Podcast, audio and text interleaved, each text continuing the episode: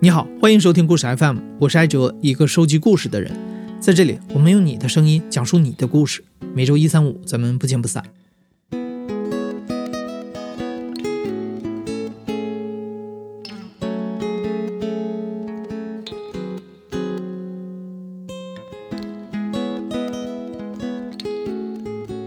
几个月前啊，我们发布过一期节目，名字叫《打工仔的艰难爱情》。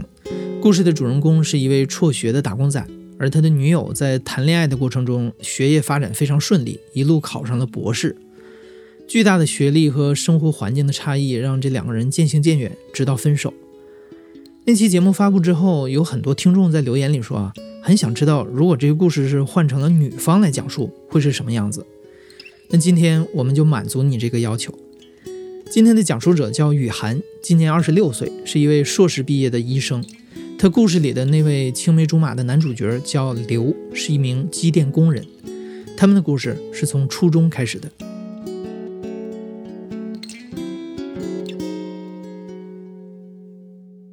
我们第一次见面是因为我们都是住校生，其实没有太多的，就是说是啊一见钟情，看见他好帅或者怎么样，并没有，长得不算好看。眼睛还挺好看的，但是他最不好看的地方就可能是他的嘴唇，然后就是比较丰满，所以说他并不算是那种比较帅的男生。然后在班里面又不说话，又不爱听讲，又爱睡觉，还又学习不好的人。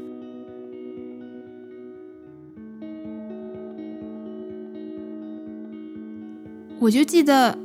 有一次，我们那会儿住校生每天都要去一个热水房去打热水，然后就每个人拎着暖壶就去打热水了。半路就被人拦住了，就是他，他就把我给拦住了。他说：“你是不是欺负我妹妹了？”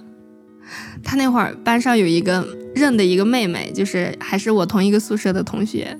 那会儿不是流行认哥哥、认妹妹这样的。他妹妹的水壶破了，不知道为什么，他就觉得是我干的，然后他就去找我。他当时那个表情特别淡定，就是一种很含蓄的拽，很低声的，然后就跟我说：“哎，你等一下，你是不是嗯欺负我妹妹了？她的壶是怎么破的？反正就类似这样的问题。”我就很生气啊！我后来我就跟他说呀，我说我我我这个人属于你不惹我就还好，但是你一惹我，我就一定要跟你干到底那种。然后我就去找他妹妹了，然后就当面对质了一下，然后就解开了。就我们后来都觉得这是一个，嗯，可能很很很滑稽的一件事情，但是确实是因为那件事情以后，我们两个，嗯，才可能。更对对方有一个比较深的印象，因为他我确实是不能在人群中找到他。他是一个愿意为了他妹妹去打抱不平或者怎么样，我总感觉嗯这样挺好的。然后他他是那种比较讲义气的，一旦要是跟他成为朋友的话，他会比较照顾你。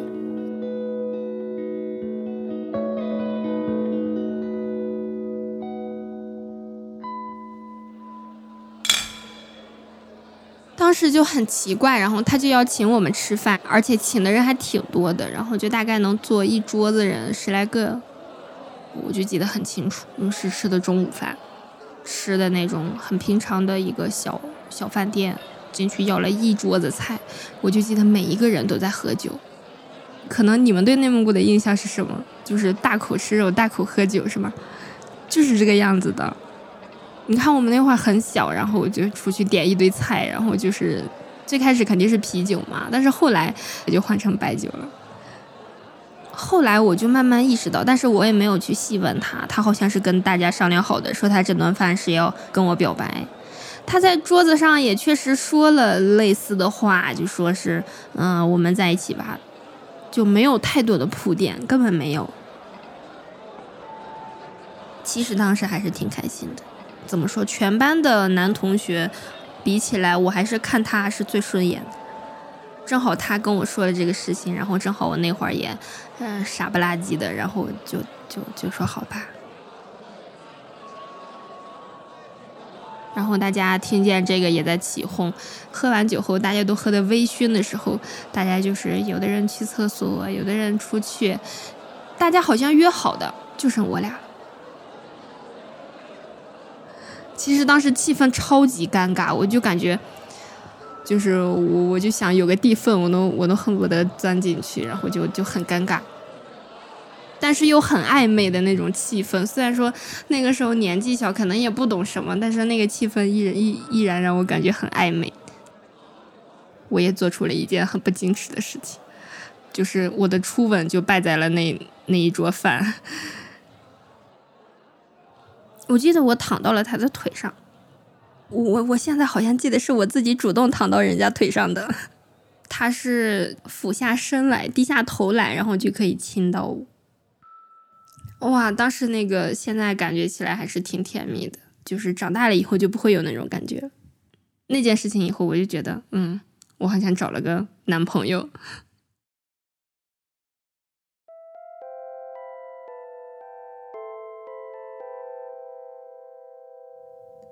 我跟他在一起的时候，真的超级幸福，就是在初中，我们那会儿传的小纸条，现在还在呢。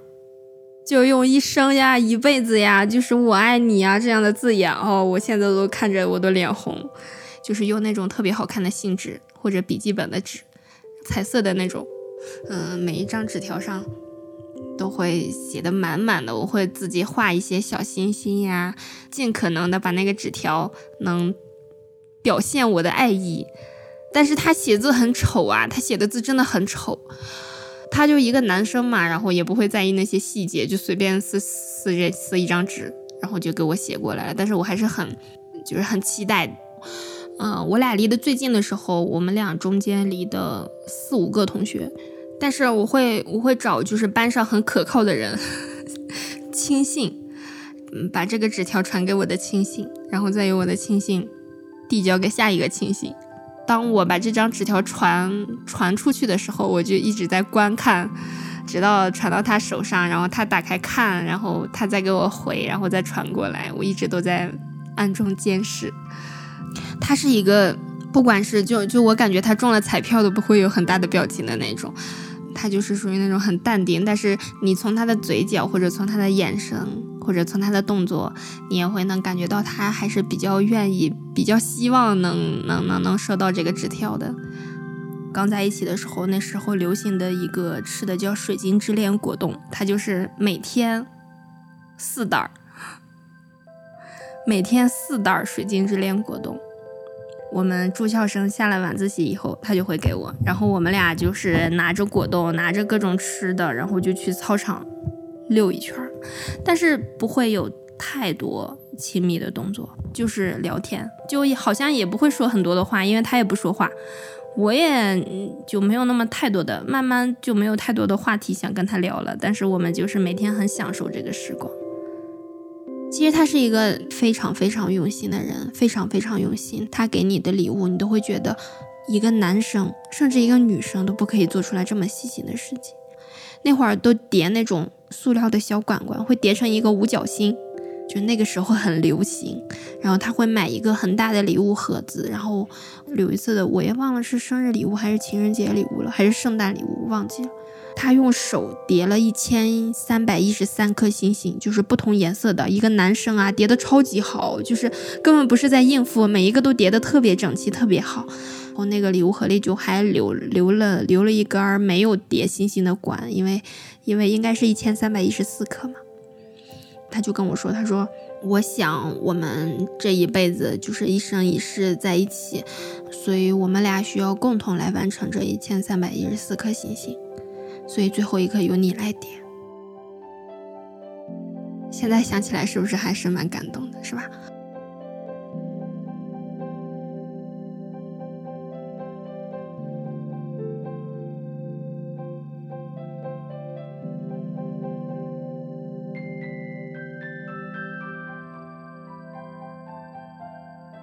他就是不听课嘛，你想呀，不听课他怎么能成绩好的？他就是一上课他就困了，然后就开始睡觉；一下课他就精神了，十分钟以后他就又困了。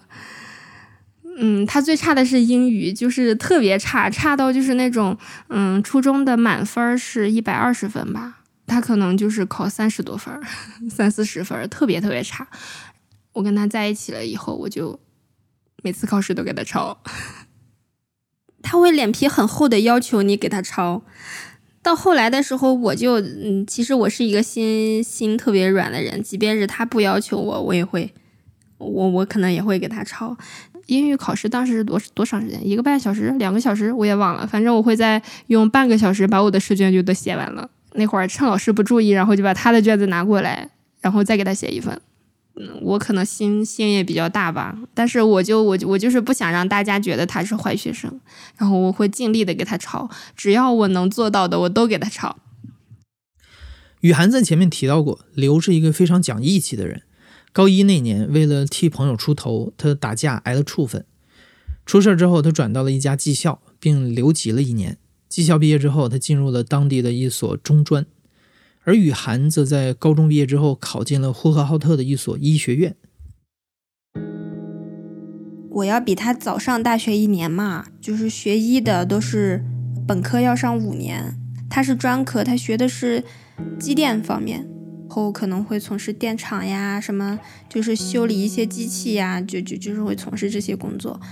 然后我大五的时候，然后就开始生产实习了，然后他就已经工作了，他自己找了个工作，但是我们就不在一个城市了，他就去了一个我们虽然也是内蒙古，但是是一个很偏远的地方。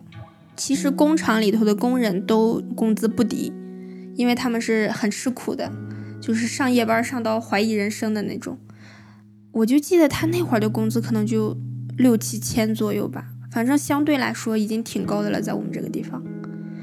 我就记得他过生日，我会就是去他们那个城市只有半夜的一趟车，然后我就选择了半夜四点多，我我记得很清楚，就是四点多还是反正就是凌晨。我就记得四点钟的火车站真的是没有什么人，然后路上也没有什么人，特别害怕啊，那是我第一次，然后。半夜一个人坐火车去到另一个地方，而且我就是要给他惊喜嘛，我还我还不愿意告诉他。到了他工作的地方，然后打了一个黑车，到了他们单位门口，然后给他打电话，他下来。很普通的工厂，然后有一个大门，然后会在很远的地方有一些很大的烟囱，然后冒着那种烟那种的，然后拿着礼物给他打电话，然后他下来接我。嗯，能看得出来，他当时挺高兴。嗯，他会带着我回他的宿舍，就是那种类似标间的那种感觉。然后还是我讨厌的那种脏乱差，就是袜子都能立起来那种。你能想象到吗？一种想象不到的境界，就是所有的灯光都是很灰暗的，床上散落的都是换了的，也不知道是脏还是不脏的衣服。嗯，卫生间里还在漏着水，特别脏。哎呀，我就真是受不了，你知道吗？就是可能是也是呃有我的原因，我比较矫情，或者是怎么着，我真的是受不了。然后他把我安排在他的宿舍以后，他就去上班了，我就给他就是从头到尾收拾了一遍，把所有的衣服扔进洗衣机，把被子叠了。把桌子上的东西都收拾了一遍，收拾了一遍又一遍，我感觉也没什么可以收拾的了，地都拖了两遍了，然后就就坐在那里等他回来，然后会偶尔跟他发个信息，除了微信，其他的都登不上去，没有网。好不容易等到他回来，然后我们那天正好他的那个宿舍的舍友是接他的班，然后我们就在他的那个嗯又破又烂的小屋子里睡了一晚上，然后第二天我就回来了。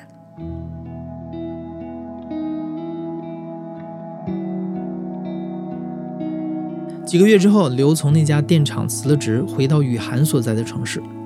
在家人的介绍下，他进入了当地的一家工厂，做了一份和之前差不多的工作。就这样，两个人终于结束了异地的状态，每个周末都能见面了。在这个时期，雨涵的生活也出现了新的动向。和大多数医学生一样，他决定考研。我其实，我做任何决定都。现在想一想，可能这样也不对。我就做任何决定都不是去跟他商量，是通知他。所以说我记得我考研的这件事情，我是报了名，可能才告诉他的。我说我要考研，然后考研在什么什么时时间，然后我要考哪个学校，然后他就说，哦行，没有任何表情，他就是做任何事情都没有任何表情。其实他可以向我表达他的不满，但是。这件事情，我总感觉他在表面上跟我说的是他很支持我考研，说是我干什么他都支持，可能未来我考博士或者是更远的深造他都会很支持。但是我自己感觉他内心的自卑感是越来越强的。本科和专可能还只是差一个档次，如果你如果上了研究生的话，就差的很多了。他很清楚的知道，研究生毕业的话，我会有很好的发展的。哎呀，我觉得这一点真的是就是靠女人的第六感的。有一点就是，一旦要是谈到我的工作，他都很鄙视我，他就会一直说啊，你们医院现在没有没有一个大夫是好东西，都会收红包，都会不好好给病人看病，你们都是为了钱。就让我感觉是他不支持我的事业，就好像他对我的事业很鄙视的样子。记得有一件事情给我打击很大，然后我就记得我礼拜天去找他，然后我本来很兴致勃勃的，然后看见他了，我就从远处，然后我就向他就是嗯很开心的走过去了，然后他突然来了一句：“哎呀，你今天咋这么丑呢？”我其实因为每个礼拜见一次他嘛，平时的时候我也在上班，也也也懒得打扮。但是我每次见他的时候，其实都是，虽然说不是用心的打扮，可是还是还是会花一些心思，说我今天要穿什么会比较好看，然后我今天要洗一个脑，洗一个头发，会化一点妆。可是你到这种事情很伤人的，然后他一见了就说你个丑八怪。说是多丑呀，脑门又大，然后眼睛又小，鼻子又塌，牙又大，肚子又大，然后胸又小，屁股又大，腿那么粗，这是他的原话，就会从头到脚贬低你一遍。最先开始我会觉得是他是在开玩笑，然后或是或者是在跟我玩或者怎么着，但是后来逐渐的以后，我就会发现他这是一种，他怕给我太多的自信，会让我变得跟他比较来说差距越来越大。我研究生二年级的时候，由于他很听话，所以说他们那个领导就看上了他，所以说就把他破格提拔成了主管。嗯，优点就是不用上夜班了嘛，可能可能工资呀什么的都会提高一个档次。但是缺点就是你作为主管，你可能我需要你去干涉的事情，或者是需要你去管的事情会更多。他这个就是上下班可能随时都会都会有人给他打电话问这问那。然后他就很烦，然后刚升了主管的时候，我记得我是研二，然后他就特别烦，每天我就感觉他极度胜任不了那个工作，就是他连一个普通的 Excel 表，就是比如说 Word Excel 表，可能我半个小时就弄完了，他一上午都弄不完。然后他每天心情极度不好，但是表现就是我俩在吵架的时候，他他喊我，然后他就会变得很暴躁，然后他下班去找我，然后我们就在学校里遛弯儿。遛弯我也不说话，我就还在生气。我们在一个路灯底下坐下了，坐下了，然后他就说：“啊，我压力太大了，可能是因为我我的工作压力，所以导致我这件事情做错了，然后对不起。”当他那是他第一次跟我说他压力很大，我当时就是那一秒钟就心软了。我立马不生气了，我说你压力大，你可以跟我说呀，你要哪里不会，你可以问我呀。你你你干不完的工作，你交给我怎么干，我也会，我也会替你干的。我说你你怎么不跟我说呢？这是第一次。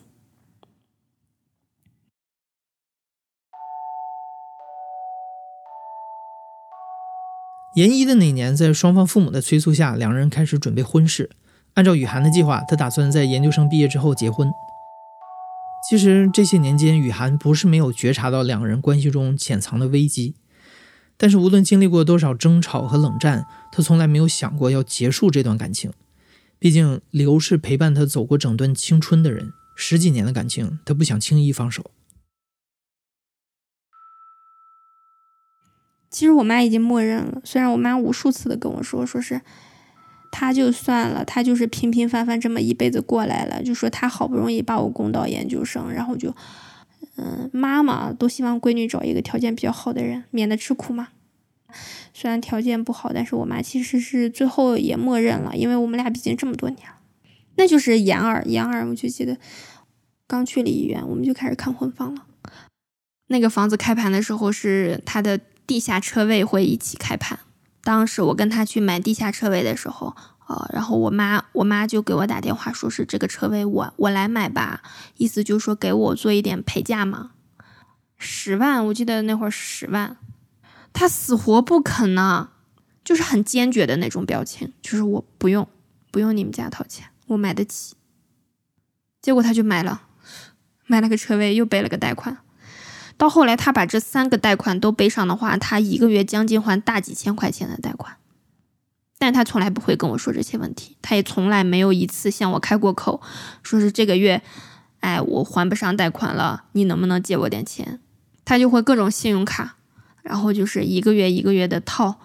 但是他即便是在这么缺钱的时候，他从来都没有亏过我。我们很难得的出去逛个街呀。或者是什么，然后我看准的东西他会给我买。大家不是有有有一个故事吗？就是说你你一定要嫁给一个有一千块钱给你给你花九百块钱的人，也不要嫁给一个有一万块钱给你花一千块钱的人，就是类似这样的话嘛。他就是属于那个他有一百可以给你九十九的人，甚至一百都给你。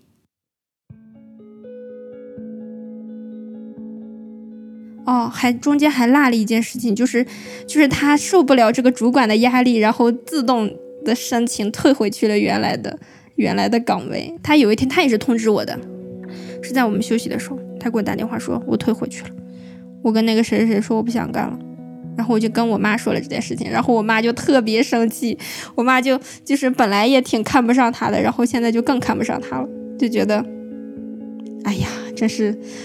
有句不好听点的话，说就是烂泥扶不上墙，扶不起的阿斗，就是那样的感觉，就是感觉你好不容易事业有了一个，有了一个起伏，你竟然会放弃。要我，我是绝对不会放弃的，绝对不会的。对他来说，他的三观就是安逸。但是我呢，我是一个特别要强的人，我会给自己一个目标，我会我会想着自己的规划，我会让自己在所有人的老师以及同事的评价中都是一个比较能干的，比较然后能能撑得起大事儿的人。所以当他退回去他以前的那个最最最最底层的工作的时候，我就感觉哇呀，我们以后要怎么过？我就感觉看不到未来，我真的感觉看不到未来。等到研三的时候，就是天天，他就是上班下班，然后睡觉，然后我就是工作工作工作，然后下班，然后我我也不会再跟他，我我也出去玩，我我该干什么干什么，我就跟他交流越来越少了。等到那个时候，就心里头深深的感觉到，我们两个真的不是一路人。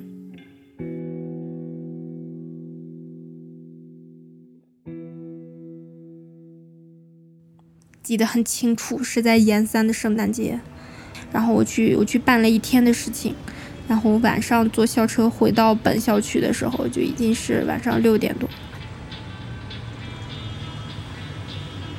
当时看着大家手牵手、手拉手，互相搂着抱着都去吃饭了，都去吃饭，要不然就是底下各种送花的，什么什么各种送礼物的，我就很受伤，你知道吗？因为我一天都没有接到一个电话。然后我就给他打电话，把他骂了一顿。我说：“圣诞节哦，你明明知道圣诞节对吧？你现在还在睡觉，你就算不陪我就算了，你连礼物也没有。”然后我就我我我也生气了嘛，生气了以后，他就为了挽回一下，然后他就会他翻出来一个好几天前前段时间我给他发过的一个包的图片，是一个 MK 的包，然后他就给我买回来了。买回来的时候是元旦。元旦的前一天，其实我觉我我知道，对于他来说，还那么多贷款，还给我买这么贵一个包，其实是挺为难他的。但是他当时给我买了嘛，我还是很高兴。我就感觉他还记得我，然后我就在中午拆了快递以后，我就给他发微信，我就发了几个很开心的表情，我就睡了，因为我下午还要上班。大概是三点来钟醒来的时候。还没有回我信息，然后我就给他打电话，我说你是没有看到我信息吗？他说我看到了呀。我说那你为什么不回我呢？他说我觉得没有必要回你呀，你不就是发了几个表情吗？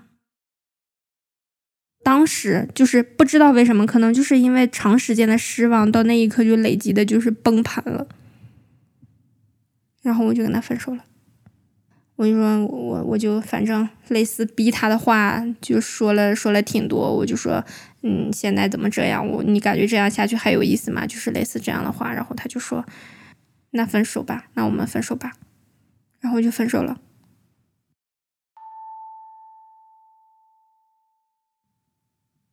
我们是零六年在一起的，然后那是一八年，然后我们十二年中间从来没有分过手，从来没有，那是第一次分手。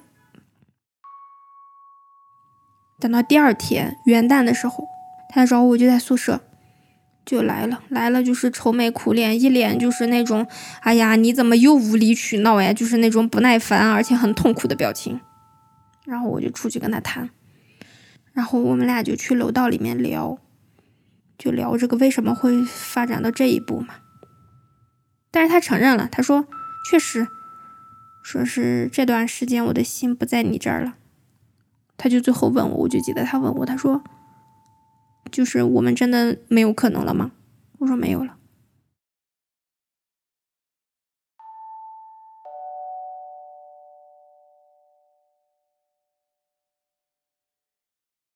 就在前一两个月吧，我们一个老乡跟我也是研究生同学，然后这个同学有一天就微信截图给我看了他和他的聊天记录，就说在我们这里哪里有看抑郁症看得好的医生。虽然说没有指明说是他看还是别人看，或者是他撒了个谎说别人看，但是我总感觉不太对。但是我很不希望他发生这样的事情，我能感觉到他打击挺大的，而且在分手以后很长一段时间以后了，我们我们我们那个时候已经有很久没有联系了，然后他突然喝了点酒，给我发了一长发了一条特别长的信息，意思就是说这是他这辈子最后一次给我发信息了，然后我们以后也。再也不会有这样的感情了，然后我就回了他一句：“我说祝你幸福。”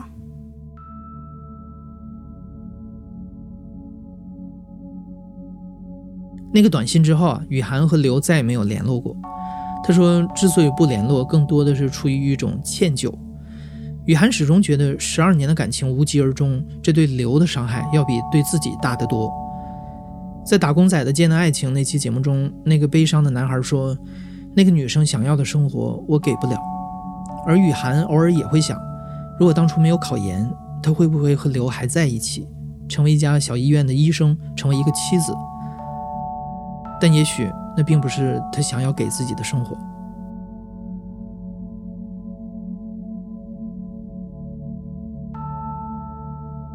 你现在正在收听的是《亲历者自述》的声音节目故事 FM，我是主播艾哲。本期节目由梁科制作，声音设计彭涵。感谢你的收听，咱们下期再见。